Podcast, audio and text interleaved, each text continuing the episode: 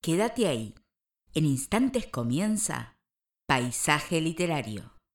Bienvenidos a un nuevo programa de Paisaje Literario. Nos encontramos en la 31 emisión, 25 de octubre de 2023, décima segunda temporada, en donde vamos a agradecer que hoy la tuvimos en el especial dedicado a los autores de Lubina, a la escritora y psicóloga social argentina Marta Ritondale. Una entrevista larga, entretenida, apasionante, con una Marta exultante hablando de su vida, de su pasión por el arte, de las incursiones que ha tenido en este último tiempo con la literatura y obviamente de la mano de Paola Vicenzi. Y precisamente junto a Pao y la gente de Lubina estuvieron ahí conformando el libro de relatos Los años y los vientos.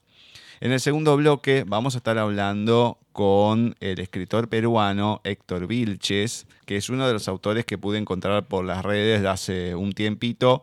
Se demoró por una cuestión, por la otra, pero hoy lo vamos a tener acá y vamos a estar hablando de su novela corta, A tu lado literariopaisaje.gmail.com es nuestro correo. En Skype, como siempre, el de Paisaje Literario en nadietv.com.ar. Gustavo Literario es nuestro perfil en Facebook, Paisaje Literario la fanpage, arroba Paisaje Literario en Twitter y arroba Paisaje Literario en Instagram.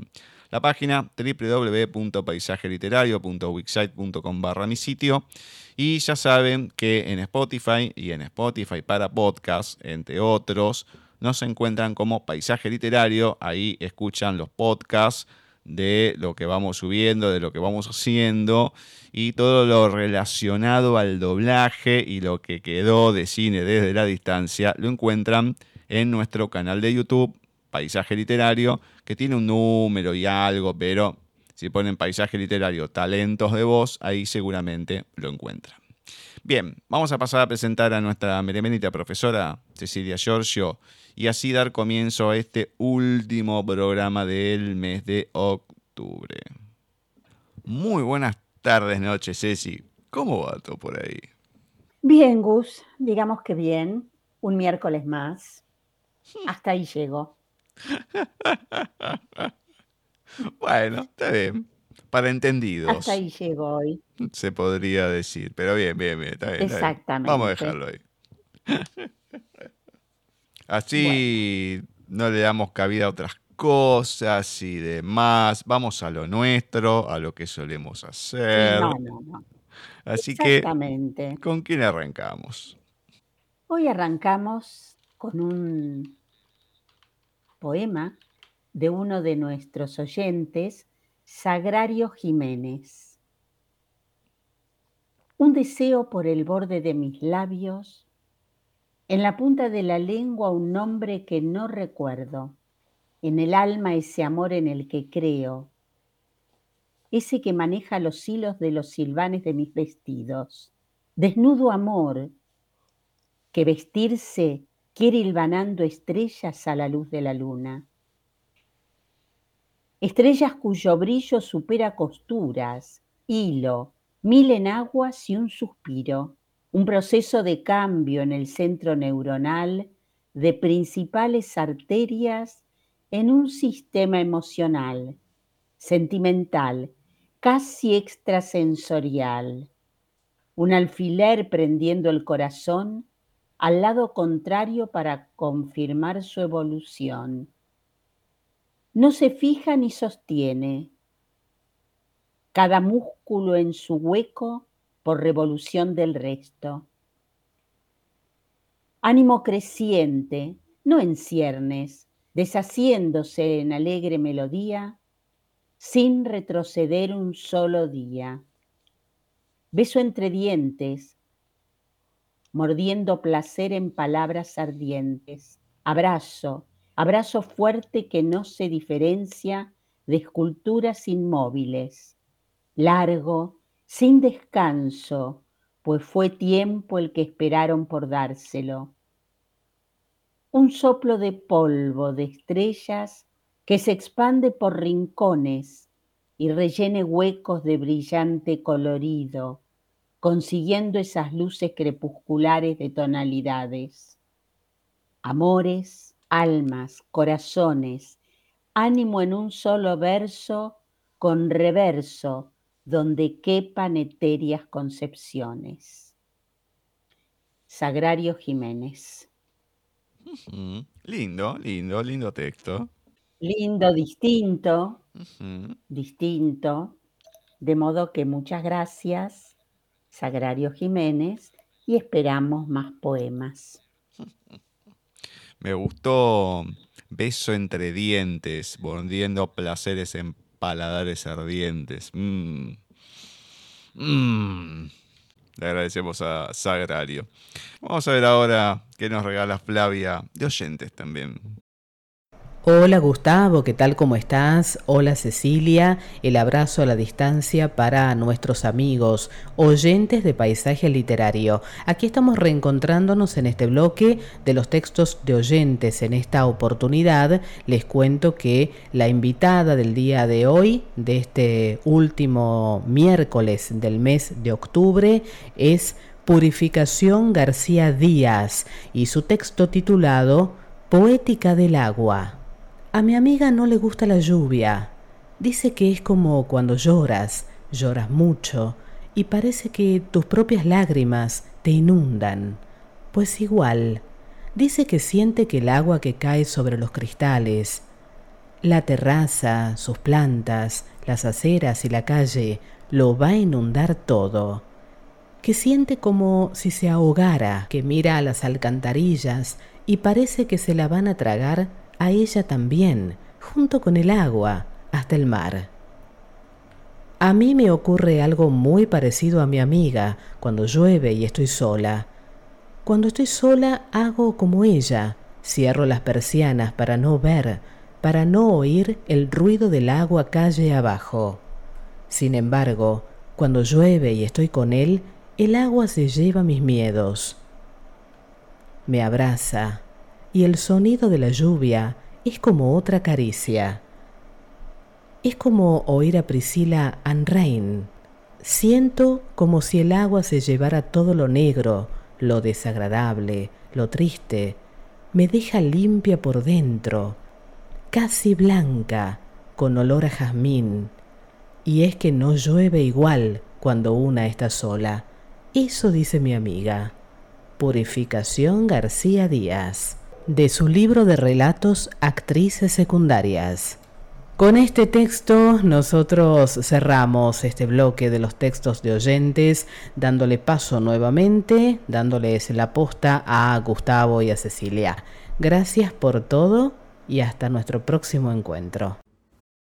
Muchas gracias, Fla. Muchas, muchas gracias a la hermosa de Puri también, con un hermoso texto que no solamente me gustó, y más allá de la paranoia que podemos encontrar acá de la amiga de ella y todo, lógicamente no es lo mismo cuando uno está solo que acompañado, en ninguna situación, pero más cuando llueve, es como que hay otro gustito ahí. Vos sabés, Gus, que cuando lo estaba escuchando, eh, más allá del texto en sí, me llevó a cuando era chica, eh, que le tenía pánico yo a la lluvia, pero claro, había un motivo. Yo vivía cerca del, arroyo Maldonado, ah. que se inundaba cada vez que caían cuatro gotas.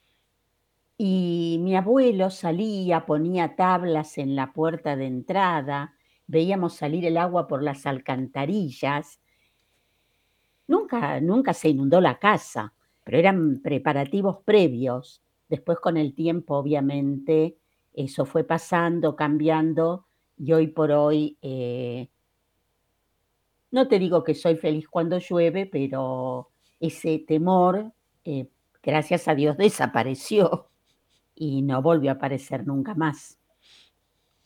Sí, es difícil que te inundes ahora, estás en altura. Ahora no. Claro, acá alguna vez entró agua, pero mm, una vez se había ido a comer mi viejo con mi tío, o sea, con el hermano, Yo estaba acá con mi tía y había bajado a comer, a cenar. Estaba con las ojotas, me acuerdo. Bueno, y cuando vuelvo, que voy a subir, en un momento en el pasillo hago plaf, plaf, plaf. Yo, ¿qué pasó? ¿De dónde viene? Y escucho. Debo así. Y era toda una Mm. cascada de agua que iba cayendo por las escaleras. Y claro, mi tía no se había dado cuenta, estaba en su habitación. Subo y unas hojas en la habitación de, de mi viejo hay como un balconcito.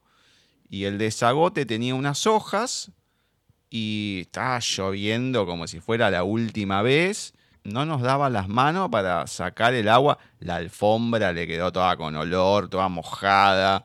Pero era una cascada que iba bajando. Eso y un- alguna que otra vez así. Acá estamos cerca del Maldonado. Nunca se inundó en esta zona, pero sí el- lo más cercano a, a la General Paz, obviamente en la parte de abajo. Sí, muchas zonas Claro. por el Maldonado, hasta que se hizo todo el arreglo y demás, pues, era un, desastre. Por supuesto, ahora ya eso cambió bastante. Podemos dar gracias que no nos estamos inundando, por lo menos de agua, de otras cosas sí, pero de agua no. No voy a decir de qué nos estamos inundando porque no va a quedar muy lindo, pero no importa. Vamos a dejarlo ahí. Vamos a dejarlo. ahí. No, no, no, no. ¿Con qué vamos ahora? Es el momento del texto un poquito más extenso y esta noche vamos a tener el de un destacado escritor, político y geógrafo haitiano-canadiense, George Anglade. Nació un 18 de julio de 1944 en la ciudad de Puerto Príncipe. Fue asesor y ministro de los presidentes Jean-Bertrand Aristide y René Preval.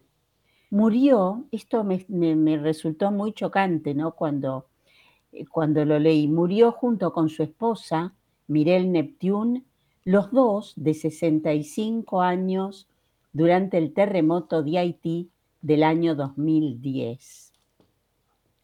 Eh, realmente bastante trágico, ¿no? Esto, con estos terremotos o, tsunamis o lo que uno o lo que otras personas tengan que vivir realmente. Vamos a leer de él Dos mendigos en el paraíso. Dos mendigos, vestidos ya como dos haitianos en invierno, y a quienes el final del otoño amenazaba con ahuyentar de las rentables aceras de la calle Saint-Catherine, en el centro de Montreal, apostaron a cuál de los dos se las arreglaría mejor en el frío que se anunciaba. Con el fin de que las condiciones fueran equitativas y que solo estuviera en juego el arte de pedir, convinieron en un lugar, un día y una hora para medirse en la captación de limosnas. Los dos haitianos, pues eran dos haitianos, apostadores como solo ellos saben apostar, cuando no les queda otra esperanza, se vistieron entonces con su casi escafandra para ir el sábado siguiente a celebrar en la estación del metro Berry-UQAM, el primero de octubre, Día Internacional de la Música, Día de la Gran Tolerancia Policial, desde que en 1975 el violinista Yehudi Menuhin inauguró tan barroca celebración en Montreal. En el mundo de la pedigüeñería es la apertura oficial de la Casa al Águila, ave posada en la moneda de un dólar. Compartieron desde el mediodía hasta las 5 de la tarde el mismo andén en dirección a la estación Henry Buraza, al norte, cuatro vagones para cada uno, sin hacer trampa. El noveno, que quedaba en el centro, serviría de separador, de manera que una misma persona no fuera abordada dos veces. Y llevando aún más lejos las condiciones de equidad en la puesta, se pusieron de acuerdo en cuatro períodos de una hora, con cambio de andén, interrumpiendo con tres descansos de 20 minutos para echarse un traguito, o sea, todo muy profesional. Había que verlos. Cada vez que pasaba un tren, recorriendo su respectiva mitad de andén y abordando las sucesivas oleadas de viajeros que regresaban de sus compras en el centro de la ciudad y estaban a punto de meterse por alguna de las 16 puertas correspondientes a cada territorio. El asunto es que uno recogió 300 dólares en cuatro horas de trabajo, mientras que el otro solo consiguió tres miserables dólares. El campeón se impuso, pero la diferencia tan descomedida sorprendía.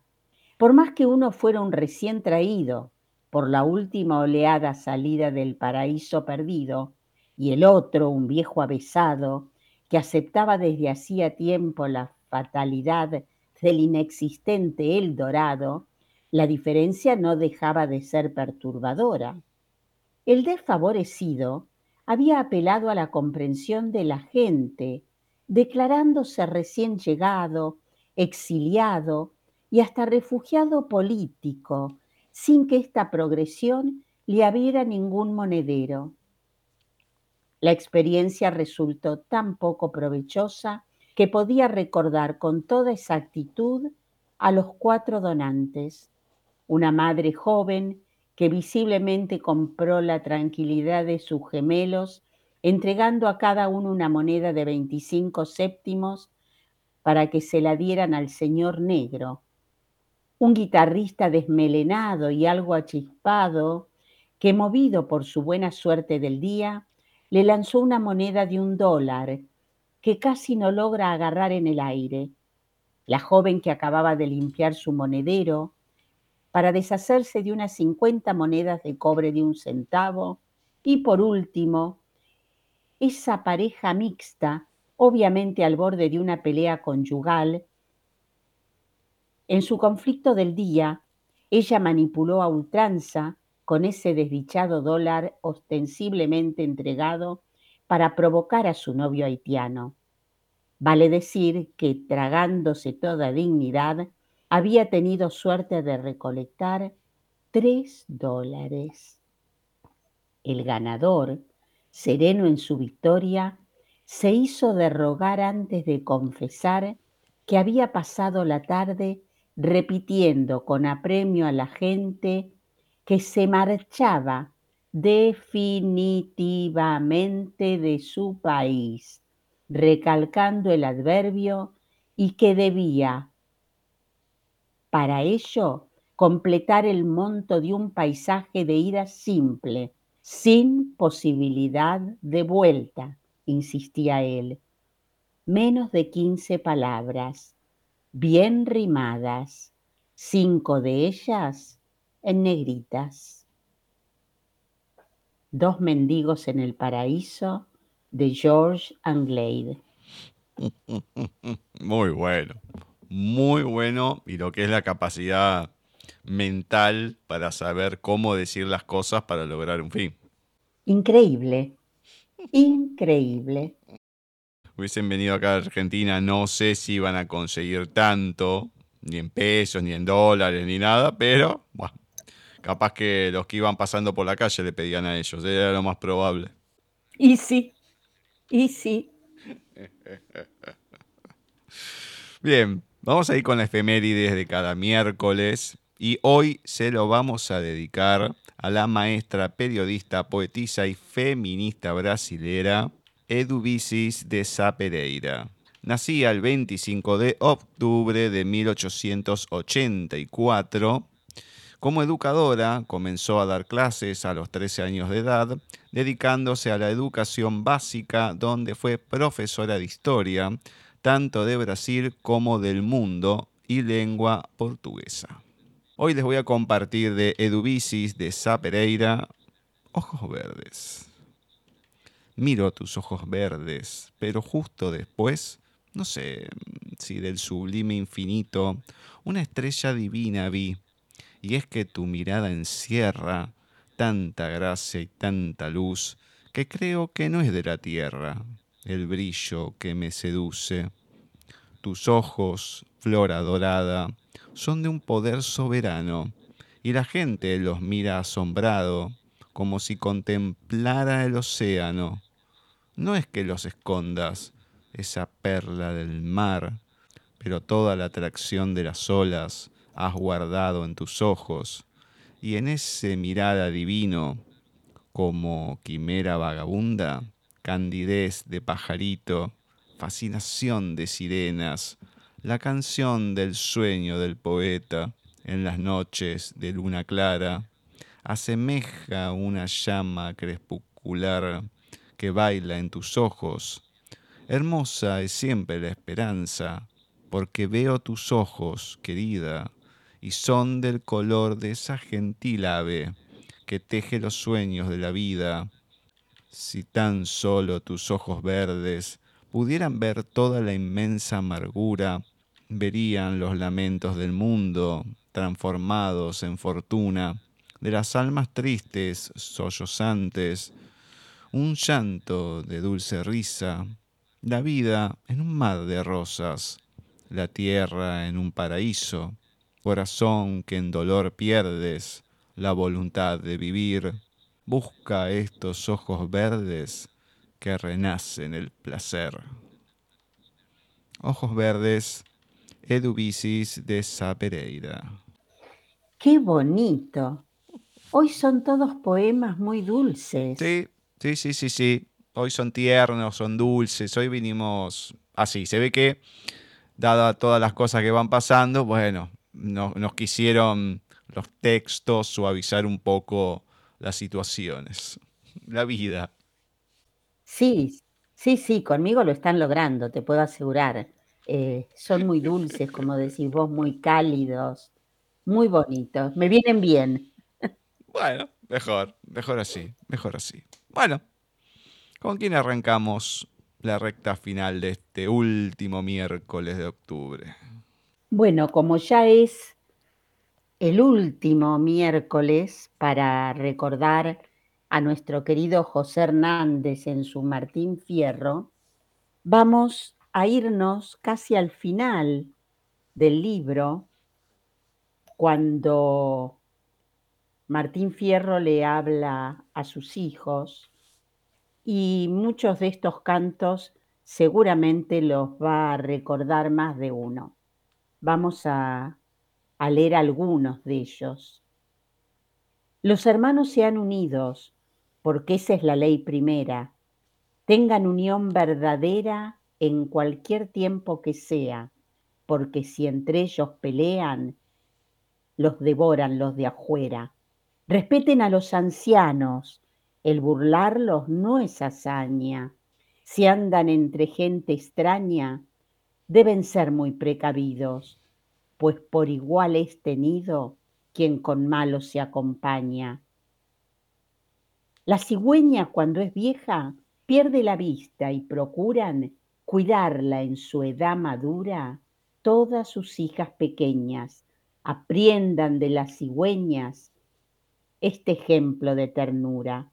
Si les hacen una ofensa, aunque le echen en olvido, vivan siempre prevenidos, pues ciertamente sucede que hablará muy mal de ustedes aquel que los ha ofendido. Es siempre en toda ocasión el trago el peor enemigo. Con cariño se los digo. Recuérdenlo con cuidado. Aquel que ofiende embriagado merece doble castigo. Estas cosas y muchas otras mediten mis soledades. Sepan que no hay falsedades ni error en estos consejos. Es de la boca del viejo de donde salen las verdades. Y ahí terminamos en un canto antes del de la despedida, pero que creo que es el más conocido. Sí, claramente con ese comienzo, ¿no? Esa primera parte es el más conocido de, todos los hermanos sean unidos y demás. Lo, más conocido que tiene el Martín Fierro, encima que es del final casi. Es una cosa rara, ¿no? Sí, sí, es del anteúltimo canto. Mm. Y bueno, vamos a ver si la gente puede aprender de estos consejos que daba que hasta el día de hoy se pueden mantener eh, y que cada vez están más en desuso. Ya lo creo. Y no lo digo por las cigüeñas, eh. aclaro, por las dudas. No, no, no, no, no, no. Vamos ahora con nuestra amiga Paola Vicenzi, que a lo mejor es el último audio que tenemos. Queda uno más, que es el que iba en realidad a principios de octubre, pero vamos a ver si lo pasamos el último programa, no sé. Vamos a ver qué pasa. Ahora vamos a disfrutar y pone el momento del último audio que tenemos de ella. Coraje literario. Pienso en Rulfo, contándonos el destino que Atacha le espera porque el río se ha llevado a su vaquita. En Rulfo, que pinta con belleza el horror. Pienso en Cortázar, contándonos la historia de esas muchachas que juegan a representar estatuas y actitudes en las vías del tren. Cortázar, que suelta con frescura el drama de una enfermedad que encorseta el cuerpo y las posibilidades de una niña. Pienso en Borges, contándonos cómo se funden pasado y presente en las manos de ese joven arrancado de su familia y criado en el desierto. Borges, que dibuja con vocablos certeros lo imposible de aprehender. Y no son solo esos recursos retóricos extraordinarios, metáforas, personificaciones o hipálages que nos llevan a tantear lo dicho, a agarrarlo y metérnoslo adentro. Sería fácil que solo se tratara del despliegue de unos tropos asombrosos, pero no. Es el vuelo de algunas plumas y sobre todo unas supremas agallas narrativas para espolvorear con poesía el desgarro, la miseria o el sufrimiento. Ebeward decía que escribir es una artesanía extraña, y creo que no hay mejor manera de definir la escritura. Es un oficio, un oficio artesanal. Jugamos con el lenguaje y también lo tomamos muy en serio. Lo estiramos, lo forzamos y lo comprimimos, lo sobrevolamos a veces, lo exprimimos muchas otras. Amo esa tarea de tallar, de moldear, de construir y tirar abajo con el afán de volver a intentarlo. Amo vestir o desnudar las palabras, esconderlas en una interlínea o sacarles brillo para que presuman, sentir que responden a mis interrogantes y que me plantean nuevas preguntas. Y amo recorrer las páginas de tantos maestros cuyas historias entran por los ojos y traspasan el alma. Muchas gracias, Pau. Muchas, muchas gracias. ¿Y cuántas cosas se pueden lograr entre el leer, el escribir y cuántos mundos en cada persona, ¿no? Como vemos reflejado acá en Paola. Eh, realmente es un texto corto, como los que ella suele enviarnos en los audios, pero tan lleno, tan lleno de cosas hermosas eh, simplemente con mencionar a Rulfo, a Cortázar y a Borges, a mí me llenó completamente. Además, eh, me parecía estar leyendo de cada uno, ¿no es cierto? Eh, cuando los nombra, es que somos muy pobres, final de juego, el cautivo de cada uno de estos autores. Y es verdad, ¿no? Em, y cuando dice no hay mejor manera que definir la escritura, que es un oficio, un oficio artesanal. Por eso a mí a veces me, me da, y voy a usar la palabra, me da bronca cuando leo cosas mal escritas, no porque sean ortográfica o sintácticamente erradas, sino porque no piensan algunos autores en lo que, a ver, en lo que va a recibir el, el lector o el oyente, que, que va a recibir ese texto, entonces ponen cosas que o solo les gusta a ellos o piensan que así está bien y realmente, bueno, eh, doy fe y vos lo sabés muy bien que hemos leído o empezado a leer eh, textos que dijimos nunca más, de esta persona nunca más. Así que realmente, eh, realmente no quiero nombrar a nadie, pero es muy cierto lo que, lo que Paola nos dice en este texto. De modo que mil gracias, como siempre, Paola. Es que nosotros somos muy fanáticos de Poe, entonces por eso nunca más y lo aplicamos. Ay, ay, ay. Ahora también para destacar un cuento que acá no es que se haya leído mucho, pero sí en el taller que es El cautivo de Borges. Este lo has comentado, leído por lo menos en el taller literario varias veces. Sí, sí, sí, porque tiene, tiene tantas cosas como para, para trabajar, para revisar. Bueno, típico de los textos de Borges, ¿no? Y el de Cortázar también, esos chiquitos que, que se disfrazaban y miraban el tren. No, no, no. Hermoso, hermoso. Me encanta. Bien, ¿con quién finalizamos este programa y con qué?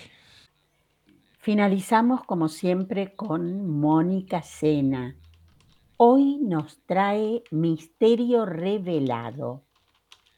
Solo recuerdo que era de noche y que estaba mirando las estrellas.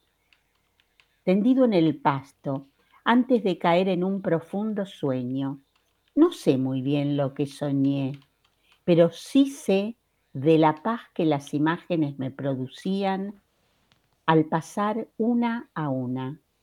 Mi infancia, mis juguetes, mis amigos, mis padres, mi adolescencia, mi novia, mi profesión, cada lugar que había visitado.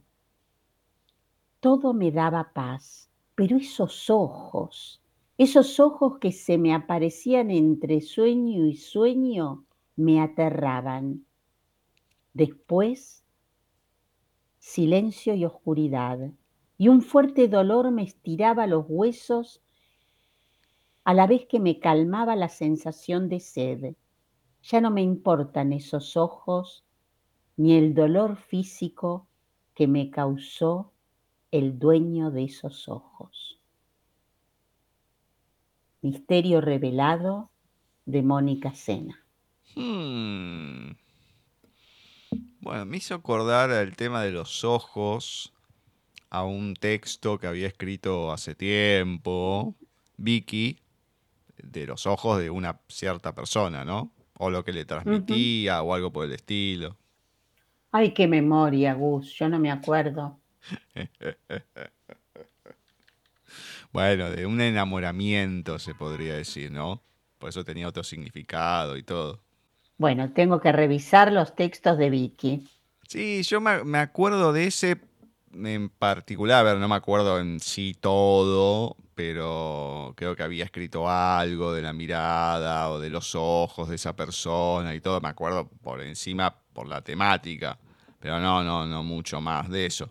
De ojos sobre textos a lo largo de todo este tiempo que estamos en paisaje, mucha gente ha escrito y es un tema que da para hablar de cada persona y sus ojos, lo que transmite, lo que son o lo que se pueden hacer y todo. Y sí, así es. Hoy leímos también uno que hablaba de los ojos. Claro. Justamente. En el próximo bloque vamos a estar hablando con un escritor peruano, Héctor Vilches, que fue de esa saga de escritores que fui encontrando por el Facebook en estos meses, ¿no? Jessica, Jorge también de Chile, o sea, Jessica de Argentina, Jorge de Chile, Héctor de Perú. Lo lindo fue eso, ¿no? Encontrar un poquito de un lado, un poquito del otro. Y en esta ocasión Héctor nos va a estar presentando su novela corta, A tu lado. Es una novela corta que tiene un hilo conductor, es a modo de relatos. Ya nos va a ir explicando el mismo autor del porqué y el personaje del negro, sobre todo, ¿no? El protagonista.